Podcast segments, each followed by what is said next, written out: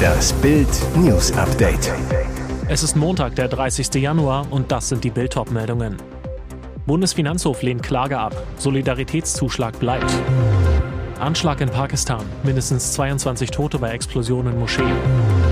The Adams Family Star Lisa Loring. Die erste Wednesday aus den 60ern ist tot. Bundesfinanzhof lehnt Klage ab. Solidaritätszuschlag bleibt. Rums Urteil. Die Bundesregierung kann nach einer gescheiterten Klage gegen den Solidaritätszuschlag weiter jährliche Einnahmen in zweistelliger Milliardenhöhe aus der Abgabe einplanen. Laut Urteil hat der Bund schlüssig dargelegt, dass die Wiedervereinigung weiter erhöhten Finanzbedarf verursacht, auch wenn die früheren Solidarpakte zur Finanzierung der Einheitslasten ausgelaufen sind. Die Klage berief sich darauf, dass der ursprüngliche Zweck des Soli entfallen sei. Die Abgabe diente zur Finanzierung des Ende 2019 ausgelaufenen Solidarpakts II, mit dem der Aufbau der Infrastruktur in Ostdeutschland finanziert werden sollte. Dem folgte der Bundesfinanzhof jedoch nicht. Im Gesetz zur Rückführung des Solidaritätsausgleichs aus dem Jahr 2019 beschloss die damalige Große Koalition, dass Besserverdiener, die oberen 10 Prozent der Einkommen, den Zuschlag weiter zahlen müssen, die übrigen 90 Prozent nicht. Der Steuerzahlerbund kritisiert den Solidaritätszuschlag deswegen als eine durch die Hintertür eingeführte Reichensteuer. Auch in dieser Hinsicht folgte der BFH der Klage jedoch nicht. Anschlag in Pakistan. Mindestens 22 Tote bei Explosionen Moschee. In der pakistanischen Großstadt Peshawar soll sich ein Selbstmordattentäter in eine Moschee geschlichen und eine Bombe gezündet haben. Ein Sprecher der Polizei berichtete von mindestens 22 Toten. Die Explosion ereignete sich während des Mittagsgebets in einer Hochsicherheitszone. In dem Gebiet befinden sich auch viele Gebäude der Polizei. Ein Teil des Gebäudes ist zusammengefallen. Es wird angenommen, dass mehrere Menschen unter den Trümmern begraben wurden, teilte der leitende Polizeibeamte Sikandar Khan mit. Der Sprecher des Krankenhauses Lady Redding in Peshawar sagte, es seien rund 90 Verletzte eingeliefert worden, manche von ihnen im kritischen Zustand. Behörden gehen von einem Selbstmordanschlag aus. Zunächst bekannte sich niemand dazu. Ende vergangenen Jahres hatten jedoch die pakistanischen Taliban, die unabhängig von der islamistischen Taliban-Regierung im benachbarten Afghanistan agieren, eine Waffenruhe mit der Regierung in Islamabad aufgekündigt. Seither haben sie mehrere Anschläge für sich reklamiert. Palästinenser erschoss sieben Menschen. Familie des Attentäters kriegt Terrorrente. Der Terror hält Israel im Atem. Der 21-jährige Palästinenser Kaira Al-Kam hat am Freitag sieben Menschen ermordet und zwei weitere verletzt. Barbarisch, die Familie des Terroristen wird nun eine sogenannte Märtyrerrente erhalten. Die palästinensische Autonomiebehörde zahlt Angehörigen von toten Attentätern jeden Monat eine Rente von etwa 350 Euro. Für die Witwen und Kinder von Attentätern werden lebenslange Zuschläge bezahlt. Ist der Märtyrer Teil des bewaffneten Arms der palästinensischen Befreiungsorganisation, erhöhen sich die Zuschläge sogar auf bis zu 1070 Euro. Zum Vergleich, der palästinensische Durchschnittslohn beträgt etwa 900 Euro. The Adams Family Star Lisa Loring, die erste Wednesday aus den 60ern ist tot. Schon fast 60 Jahre vor der Netflix-Serie Wednesday hat US-Schauspielerin Lisa Loring die schlecht gelaunte Tochter der gruseligen Adams Family gespielt. Nun ist sie laut US-Medien verstorben. Der einstige Kinderstar der amerikanischen Fernsehserie The Adams Family habe einen tödlichen Schlaganfall erlitten, sagte ihre Tochter dem Branchenblatt Variety am Sonntagabend. Sie ist friedlich eingeschlafen, während ihre beiden Töchter ihre Hände gehalten haben. Loring wurde 64 Jahre alt. Lorings persönliche Freundin, die Autorin Laurie Jacobson, schrieb auf Facebook, dass Loring einen massiven Schlaganfall erlitten hat, der durch Rauchen und hohen Blutdruck verursacht wurde. Sie habe drei Tage lang unter lebenserhaltenden Maßnahmen im Krankenhaus gelegen, bis ihre Angehörigen beschlossen, die Maschinen abzuschalten. Ihre Darstellung der makabren Adams-Tochter mit ihrem sadistischen schwarzen Charakter und den klassischen Zöpfen hat in Film und Fernsehen nachgewirkt und die nachfolgenden Darstellungen der Figur stark beeinflusst. Der Streamingdienst Netflix hatte im November 2022 eine neue Serie speziell um die Figur Wednesday veröffentlicht. Und jetzt weitere wichtige Meldungen des Tages vom Bild Newsdesk. Ukraine fürchtet Putins Mega-Offensive, der Frühling der Entscheidung. Wird 2023 zum Schicksalsjahr für die Ukraine? Seit fast einem Jahr tobt Russlands Krieg in der Ukraine und während einige glauben, er könnte sich noch endlos fortsetzen, gehen immer mehr Beteiligte von einer Entscheidung in diesem Jahr aus. In den vergangenen Wochen haben die westlichen Partner der Ukraine fast 500 Panzer und gepanzerte Fahrzeuge zugesagt, Waffen, mit denen die Ukraine ihr Land von Putins Invasionsarmee zurückerobern soll. Doch was oberflächlich betrachtet nach einer allgemeinen Aufrüstung der ukrainischen Armee aussieht, wird von Entscheidungsträgern in der Ukraine als letzte Chance bewertet. Im Hintergrund sollen westliche Politiker der Ukraine signalisiert haben, dass diese Waffen genutzt werden müssen, um eine Wende im Krieg herbeizuführen. Sollte dies nicht gelingen, müsste die Ukraine in schmerzhafte Verhandlungen mit Putins Regime eintreten. Alles über den Frühling der Entscheidung lesen Sie auf Bild.de. WDR nimmt hart aber fair Moderator ins Visier. Krisensitzung wegen Neubauerfreund Klammroth. Diese Heimlichtuerei hat ein Nachspiel. Erst nach Vertragsunterschrift hatte der neue Hart aber fair Moderator Luis Klamroth die Verantwortlichen bei ARD und WDR über seine Beziehung zu Klimaaktivistin Luisa Neubauer informiert. Nach mehreren Bildberichten wird sich nun der WDR Rundfunkrat am Dienstag mit dieser heiklen Beziehung befassen. Geprüft werden soll, ob Klamroth mit seinem Verhalten gegen die Compliance-Regeln des Senders verstoßen hat. Darin ist geregelt, dass alle Mitarbeiter berufliches und privates strikt voneinander trennen müssen.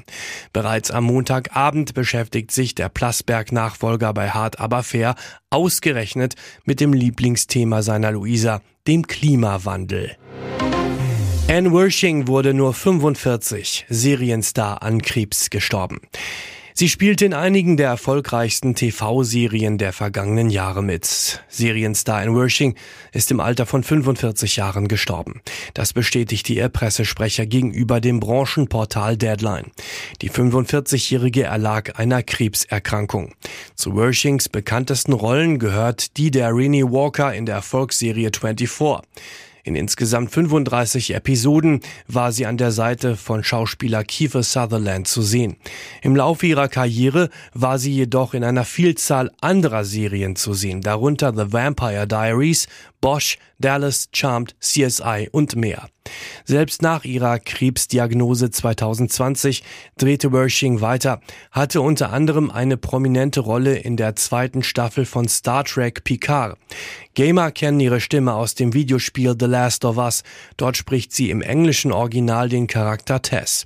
Wershing hinterlässt ihren Ehemann und drei Kinder. Hier ist das Bild News Update. Und das ist heute auch noch hörenswert. Zwei Wochen Buschdrama sind zu Ende. Jamila Rowe ist die neue Dschungelkönigin. Es ist vorbei. Keine Vorspeisen von Schweinepenis, Ziegenanus und Mäuseschwanz mehr. Während außerhalb des Camps eine Familienfehde rund um Katzenberger Mama ihres Klein und Ehemann Peter durch die Medien und das Versace Hotel in Australien zog, kämpften die Bewohner im Busch um Anrufe, Gerechtigkeit, Liebe und genießbare Mahlzeiten. Wer sich am Ende durchgesetzt hat? Beauty Queen Jamila Rowe. Für den Wildnisklatsch sorgte Gigi Birofio. Er hatte nicht nur sein eigenes Sperma probiert, sondern zeigte der Kamera außerdem seinen blanken Hintern.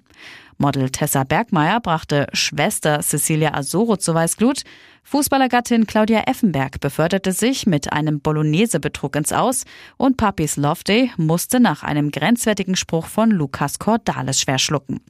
Radiomoderatorin Verena Kehrt flog zwar als Erste aus dem Urwald, wurde dafür aber von ihrem Mark Terenzi mit einem Verlobungsring getröstet.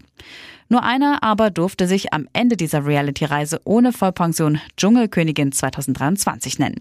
Bis zum Schluss bibberten die drei Finalisten Gigi Birofio, Jamila Rowe und Lukas Cordalis. Alle drei wollten nicht nur die Dschungelkrone, sondern auch 100.000 Euro mit nach Hause nehmen. Um 0 Uhr 18 dann die erlösende Nachricht, Jamila ist Dschungelkönigin. Sie kann es nicht fassen, sagt immer wieder, mir ist schlecht. Kaum war der Bundeskanzler gelandet, machte er seinem Unmut Luft.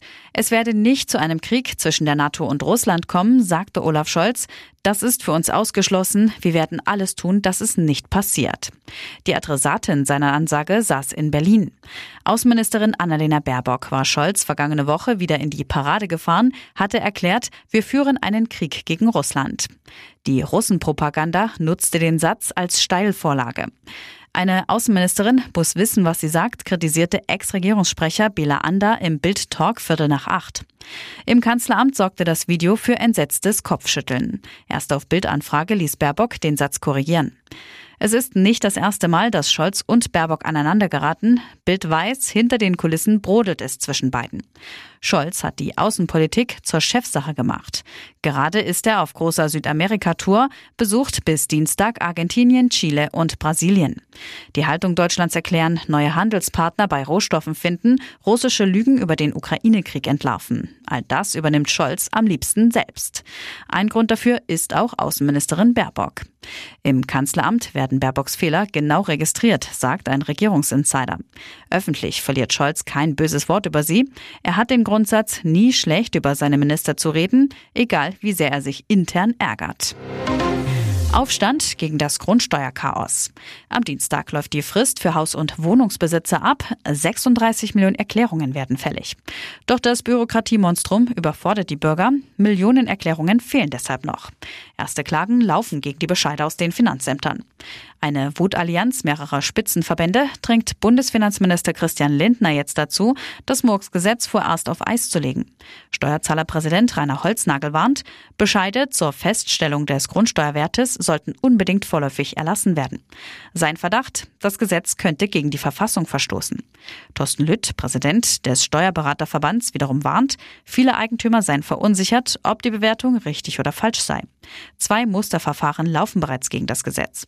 Kai Warnecke, Präsident vom Eigentümerverband Haus und Grund, macht den Eigentümern Hoffnung.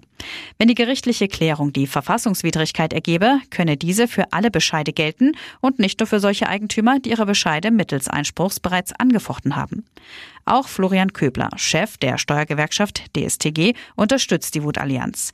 Zu Bild sagte er, sowohl die Finanzverwaltung als auch die Steuerberaterinnen und Steuerberater sind wegen der Grundsteuerreform und den Entlastungspaketen der Bundesregierung schon jetzt am Limit.